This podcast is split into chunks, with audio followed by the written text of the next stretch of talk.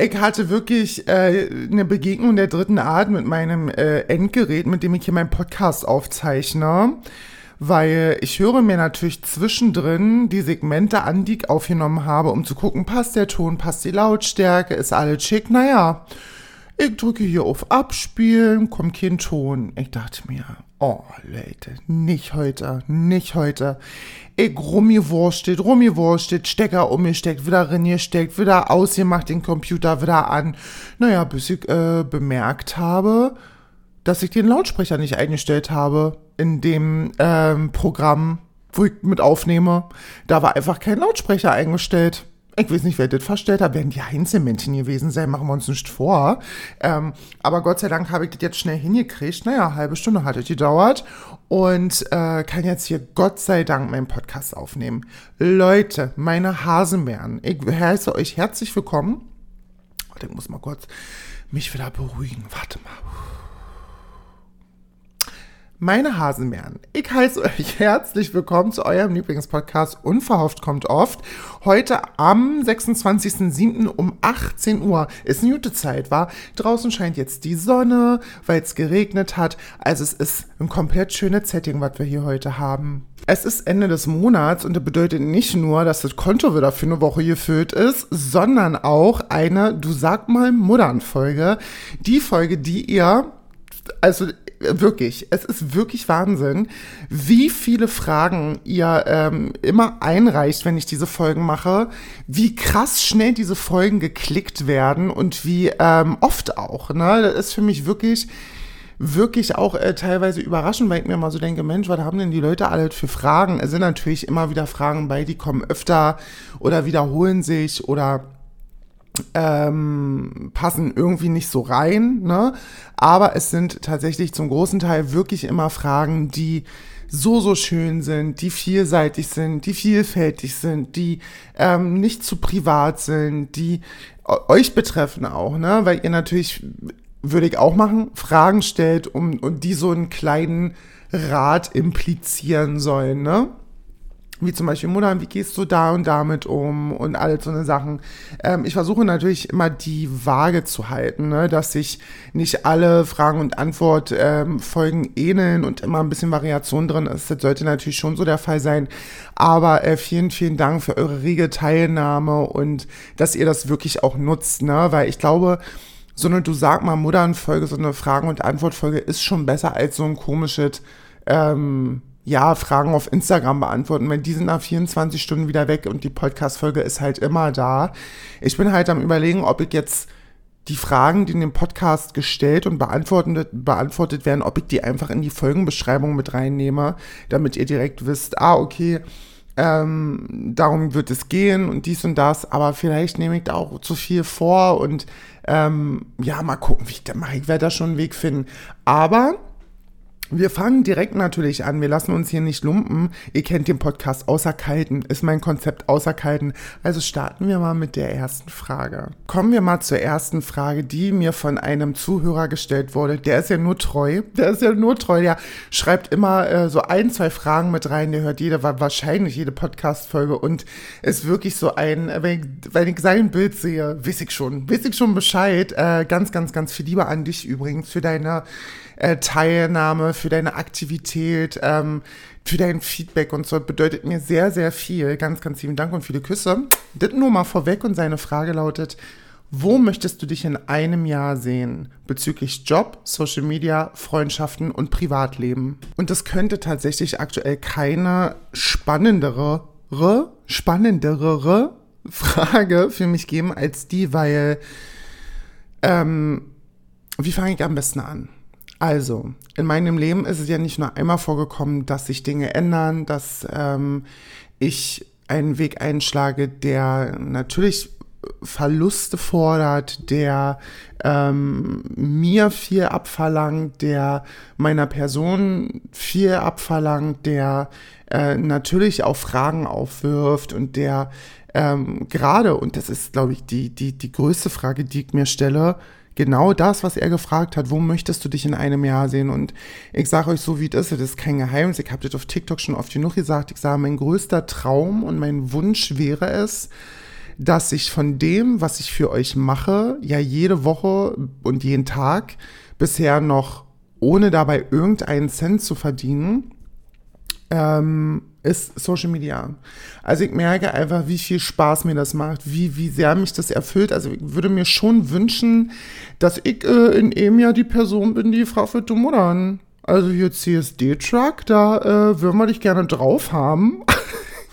und da wenn wir dich stellvertretend, wenn wir dich äh, einladen und äh, schneiden ein Plakat mit deinem Gesicht vorne weg.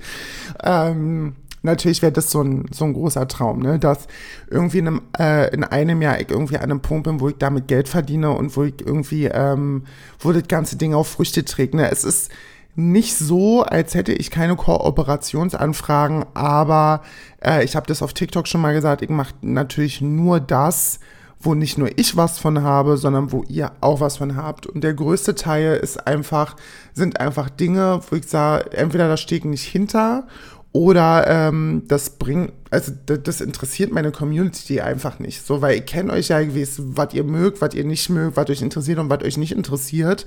Ähm, und da werde ich natürlich jetzt irgendwie nicht nur eine Kooperation machen, um eine Kooperation zu haben. Das ist schon mal klar. Also Social Media ist ganz, ganz, ganz, ganz weit vorne und ich arbeite ja tatsächlich jeden Tag. Also das darf man natürlich nicht vergessen und das Ansteigen der Zahlen kommt ja nicht davor, dass ich hier den ganzen Tag Däumchen drehe, sondern kommt natürlich davon, dass ich eben meine Instagram Stories fülle, dass ich auf TikTok live bin, dass ich bei TikTok Videos hochlade, dass ich meinen Podcast regelmäßig mache. Das sind natürlich so alles Dinge, die befeuern das und ich freue mich da auch wahnsinnig doll drüber und ihr, ihr seid der Grund, warum ich das hier jede Woche mache. Also das ist ja nicht, also natürlich auch für mich, weil ich da Spaß dran habe, ist ja klar. Aber eure Freude daran zu sehen, eure Beteiligung, eure Liebe, eure Nachrichten, euren Support, eure Aktivität, alles das, was ihr macht, ist ja mein, also ist ja mein ähm, Ansporn. Und das ist glaube ich, das, was ganz, ganz, ganz wichtig für mich geworden ist, dass ich eben auf euch auch angewiesen bin. Das ist ja ganz klar, weil ohne eine Community funktioniere ich ja nicht. Das ist bei jedem Influencer, bei jedem Influencerin so. Ohne die Community funktioniert dieser Mensch nicht. Und da möchte ich natürlich irgendwo in einem Jahr an einem Punkt sein, wo ich sage, okay, Social Media ist definitiv ein Ding, damit verdiene ich mir so ein bisschen Geld auf jeden Fall schon nebenbei. Das ist ganz klar. In meinem Job muss ich euch wirklich sagen, dass ich euch das nicht beantworten kann.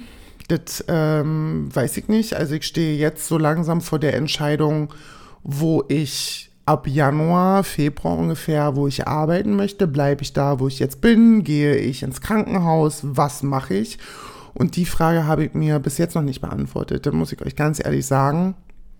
Und was mein Privatleben angeht, ist tatsächlich gerade so ein Punkt, dass ich ähm, in den letzten Tagen mir viel Gedanken darüber gemacht habe, mit welchen Menschen ich Zeit verbringe, was geben mir diese Menschen, was geben mir diese Menschen nicht, wie fühle ich mich bei den Menschen.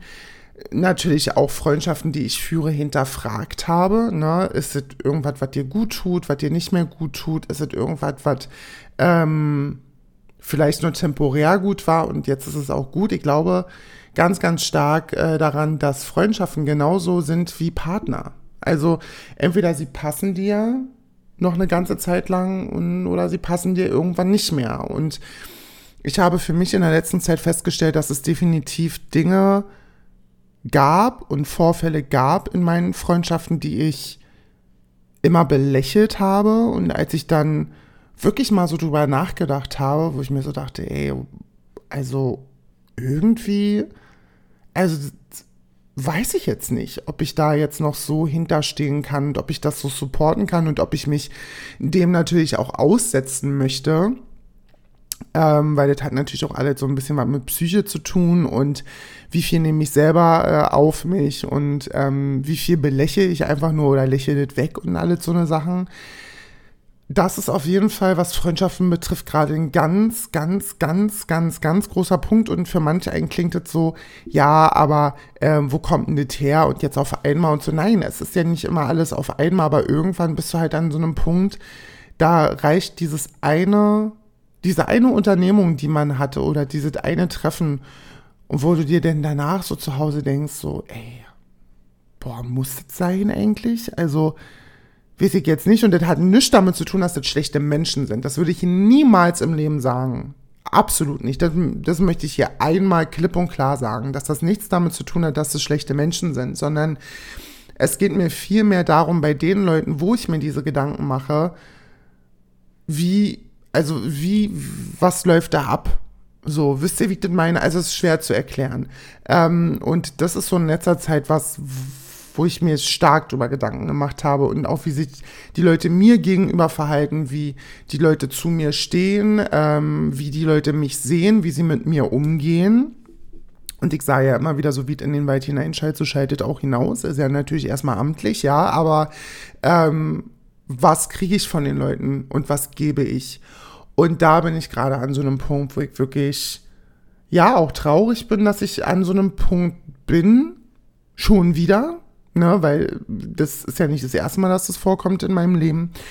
Aber auch ein ganz, ganz wichtiger, weil ich zum Beispiel jetzt auch, wo ich äh, beim CSD war, gemerkt habe, dass ich gar nicht so viel brauche, um glücklich zu sein. Und einfach Leute um mich auch haben möchte, die mir ein gutes Gefühl geben, mit denen ich lachen kann, mit denen ich liebevoll umgehe, die mit mir liebevoll umgehen, die mir Wertschätzung zeigen, die mir zeigen, dass dass sie mich toll finden, die auf mich auch aufpassen und die ähm, mir einfach mit ihrem Sein zeigen, wie sehr sie mich als Menschen wertschätzen. Und das ist auf jeden Fall ein großer Punkt, der ähm, gerade so in meinem Kopf ist. Die nächste Frage finde ich hochinteressant formuliert erstmal, aber der Inhalt ist auch geil, weil ich glaube, viele Leute können jetzt dazu relaten. Pass auf, ich lese vor. Was hältst du von Männern 30 plus, verheiratet und Kinder, die nur rumheulen, weil die unglücklich sind und sich woanders durchbumsen. Fremdgehen, liebe deinen Content modern. Dankeschön, mein Schatz. Ich schicke dir viel Liebe. Äh, so, nochmal kurz äh, hier für mich durchlesen. Also 30, verheiratet, Kinder, die nur rumheulen, sich woanders durchbumsen, also fremdgehen. So, pass auf. Pass auf, geht los jetzt. Warte das Ding ist, ich habe mein Handy am Ladekabel und muss immer so meinen Hals so ausstrecken wie so eine Giraffe, damit ich noch ins Mikro spreche, wenn ich die Fragen vorlese. Aber ich musste mein Handy einfach anschließen, weil der Prozentstand wirklich kriminell war. Also, Leute, das ist natürlich ein sehr tiefgreifendes Thema, weil, und ich weiß, Leute werden mich dafür jetzt ähm, sicherlich judgen, also verurteilen und sagen, ey, wie kannst du nur und ähm, aber ihr wisst, Modern redet Tacheles, das ist schon mal klar. Und ich werde hier nicht irgendwie anfangen, meine Art zu ändern, um irgendwem das hier recht zu machen. Ähm, auch ich hatte Sex mit Männern, die verheiratet waren, Kinder hatten, über 30 waren und nur rumgeheult haben, dass sie unglücklich sind. Aber jetzt möchte ich euch mal was äh, zu dem Thema, da müssen wir, mach, so, pass auf, pass auf, jetzt holt ihr euch was zu trinken oder was zu essen, zündet euch eine Zigarette an und machtet euch mal ganz bequem und sperrt mal eure Rhabarberblätter auf, damit ihr jetzt jedes Wort versteht, was ich sage. Ihr müsst verstehen, und das ist, glaube ich, ein ganz, ganz wichtiger Punkt. Das ist jetzt wieder so ein kleiner Ausflug in die, naja, in die Metaebene. Möchte ich sagen, in die Metaebene, pass auf. Was ihr verstehen müsst, ist, dass Männer, und das ist, ich möchte fast sagen, zu 80, 90 Prozent, äh, 80, 90 Prozent der Fälle so, dass Männer ganz anders sozialisiert sind als Frauen. Frauen in den meisten Fällen, kann ich natürlich auch nicht alle über einen Kamm stellen, aber in den meisten Fällen haben Frauen Freundinnen, mit denen sie quatschen, ihre Mutter, mit der sie quatschen, ihre Schwester, mit der sie quatschen. Also Frauen haben in der Regel viel mehr ähm, Ventile, wo sie ihren Frust, ihren Kummer ablassen können, als es Männer tun. Die meisten Männer quatschen ja noch nicht mal mit ihren Kumpels über Sex oder wenn sie Probleme generell haben. Dann gibt es natürlich auch weitaus weniger Männer, die mit ihren Kumpels, geschweige denn ihrer Mutter oder ihrem Vater oder ihrem Bruder, darüber reden, was sie belastet, emotional, auch in der Ehe, auch mit den Kindern. Also suchen sich Männer, und so erkläre ich mir das, und ich finde das relativ schlüssig, muss ich sagen, dafür, dass ich keinen Abschluss in Psychologie habe, finde ich das hier schon sehr professionell. möchte ich äh, für mich oder nehme ich für mich an, dass Männer als Ventil für sich Fremdgehen nutzen. Wenn ihnen irgendwas nicht passt, wenn sie nicht aus, ähm, ausgepowert sind, wenn sie frustriert sind, wenn sie unglücklich sind, wenn sie jemanden zum Reden brauchen. Mit wie vielen Männern habe ich mich getroffen, die genau diese Riege bedienen? Und die haben mir erstmal ihre Ohren voll geheult, was mit ihrer Frau nicht stimmt und wie unglücklich sie nicht sind. Ähm, und dann hat man miteinander geschlafen und dann war die ganze, war, war die ganze Kiste gegessen und die sind trotzdem wieder nach Hause gefahren und haben sich nicht äh, von, ihrer, von ihrer Frau getrennt oder so. Ne? Aber für mich ist der, der, der entscheidende Knackpunkt, dass Männer definitiv, und da lehne ich mich jetzt vielleicht weit aus dem Fenster, aber das mache ich äh, mit Kusshand, ähm, weniger Ventile haben, wo sie ihren Frust rauslassen können, als Frauen. Das soll natürlich nicht ähm, das Fremdgehen validieren und äh, ich möchte damit nat natürlich, wie gesagt, nicht sagen, dass Fremdgehen okay ist. Was ich möchte, ist nur, dass Menschen verstehen, dass das Leben auch für Männer nicht das leichteste ist. Weil was bekommen Männer oder Jungs auch heute noch eingetrichtert?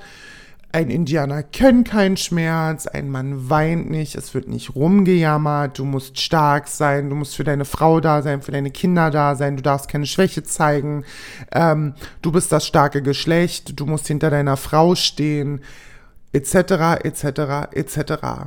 Natürlich gibt es zu 100% auch Männer, die nicht so sind. Aber der Großteil der Männer hat eben so ein Mindset im Kopf.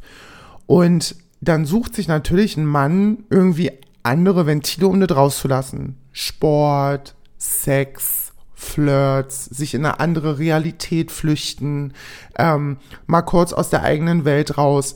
Und das ist nicht, wie bei Frauen zum Beispiel, dass man mal mit den Mädels schön ins Spa geht, schön in eine Cocktailbar, einen schönen Pyjama-Abend macht, sich Filme zieht, schön ein Glas Weinchen zusammen trinkt und mal richtig schön über den Ollen ablästert mit seinen Weibsen sondern bei den Männern ist es dann halt eben die andere Seite. Und ich finde, man kann das so leicht abstempeln als bedauernswert und das würde, wäre auch das erste, was mir so in den Sinn kommt, ist ja ganz klar, weil das ist die einfachste Denke. Oh Mensch, wie, wie, wie traurig ist denn das?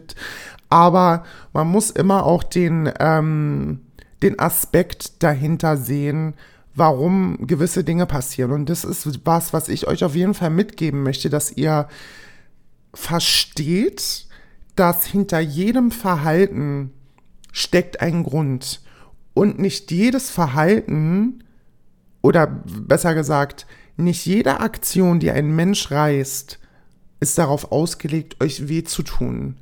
Die wenigsten Männer gehen fremd, weil sie ihrer Frau eins auswischen wollen, sondern die meisten Männer gehen einfach nur fremd, weil sie ein unerfülltes Sexleben haben, weil sie sich aus der Realität flüchten wollen, weil sie mal was Neues erleben wollen. Aber ihre Frau lieben die meisten Männer trotzdem. Das hat nichts mit ich liebe diese Frau nicht zu tun, sondern die haben ein ganz anderes Mindset. Und wie gesagt, nochmal, ich möchte hier nicht Fremdgehen validieren und das als okay abstempeln, sondern der Gedankengang dahinter ist meistens ein ganz, ganz anderer. Falsch ist es denn natürlich nicht darüber zu sprechen, aber wenn ein Mann das nicht gelernt hat, dann könnt ihr dem das auch mit über 30 nicht mehr beibringen, Leute. Also das sind so Muster, die fressen sich bei Männern so schnell und so stark rein da kannst du auch nichts mehr machen.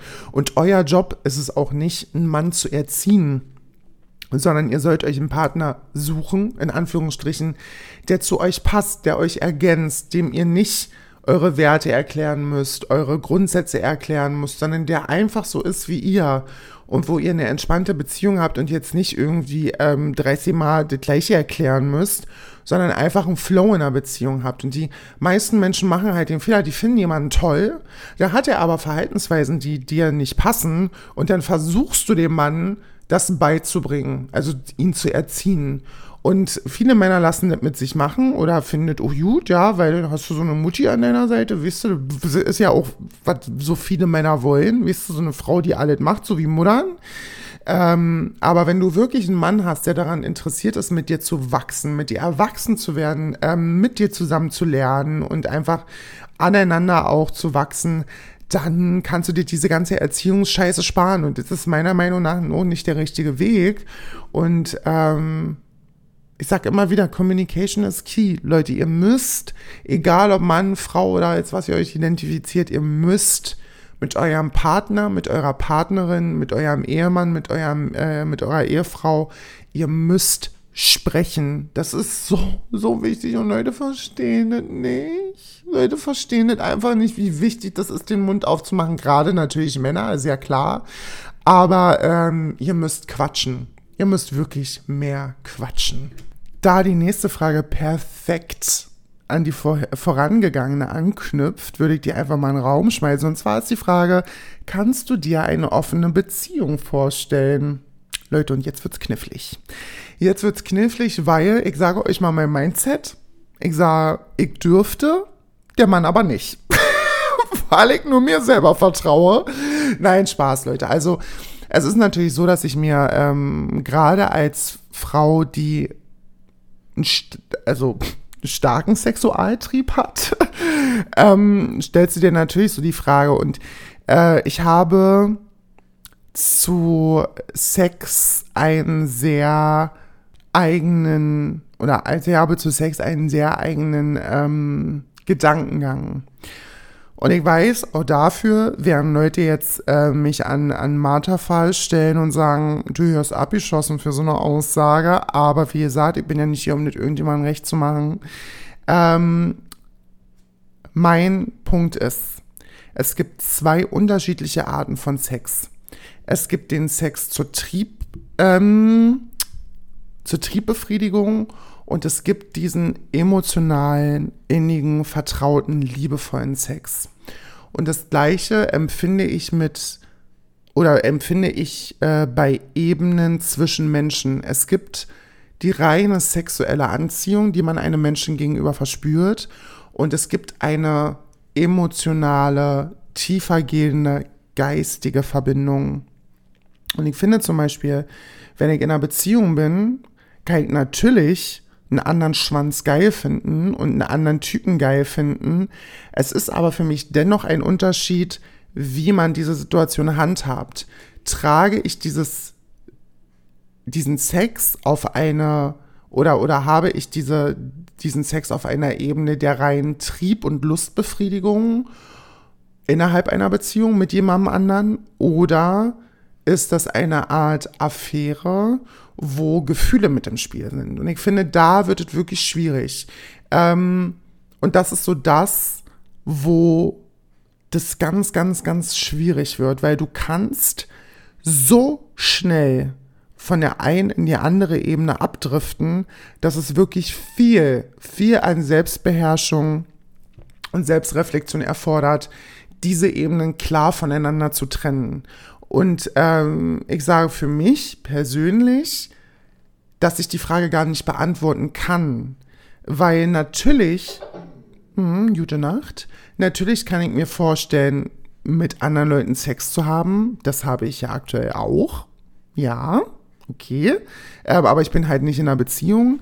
Ähm, ich kann aber nur einen Menschen lieben.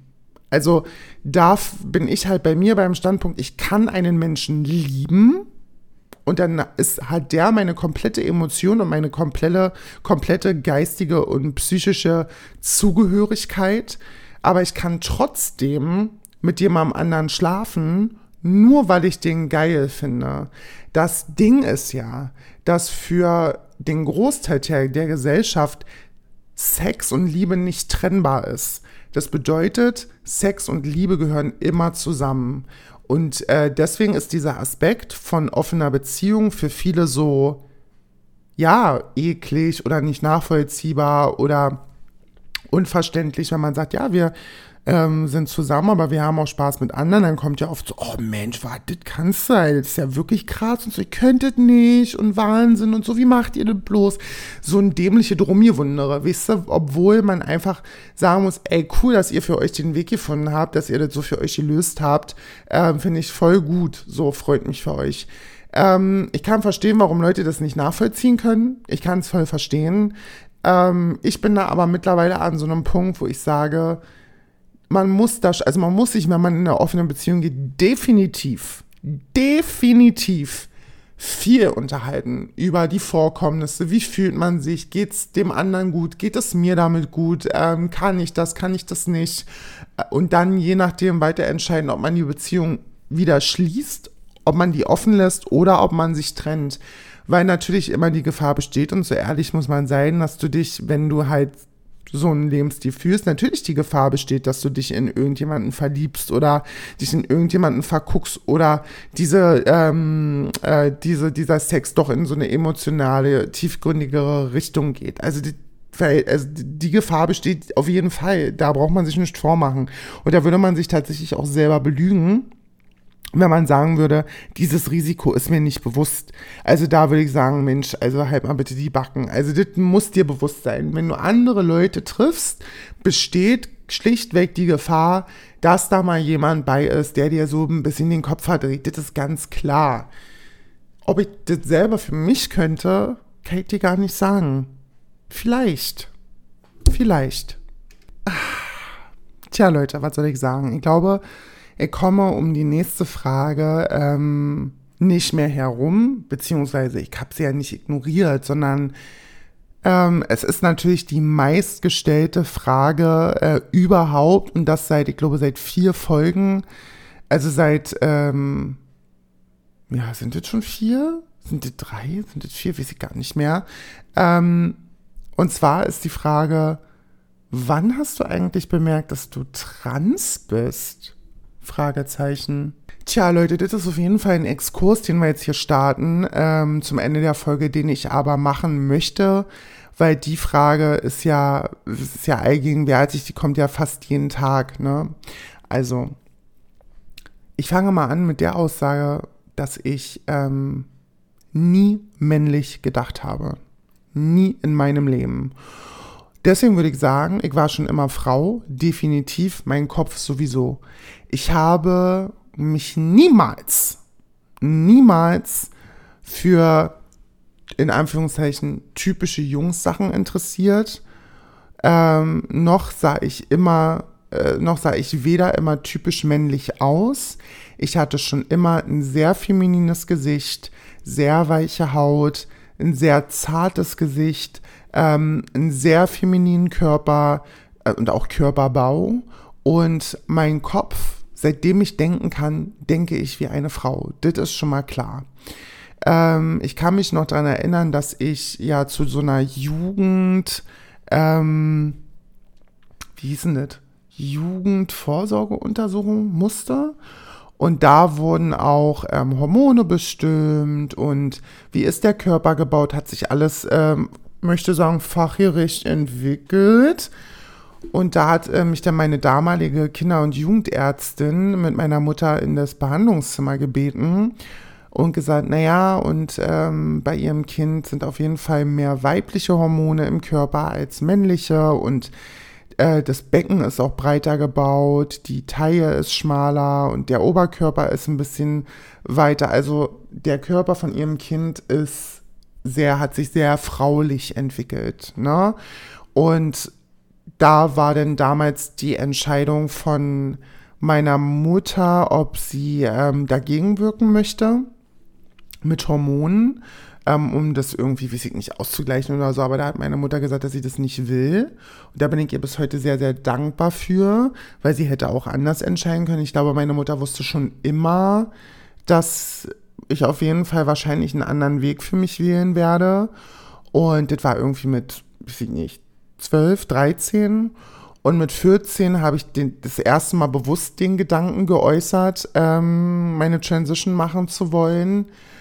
Zu dem Zeitpunkt muss man aber sagen, dass ich in einem Umfeld war, das hätte mir das nicht erlaubt.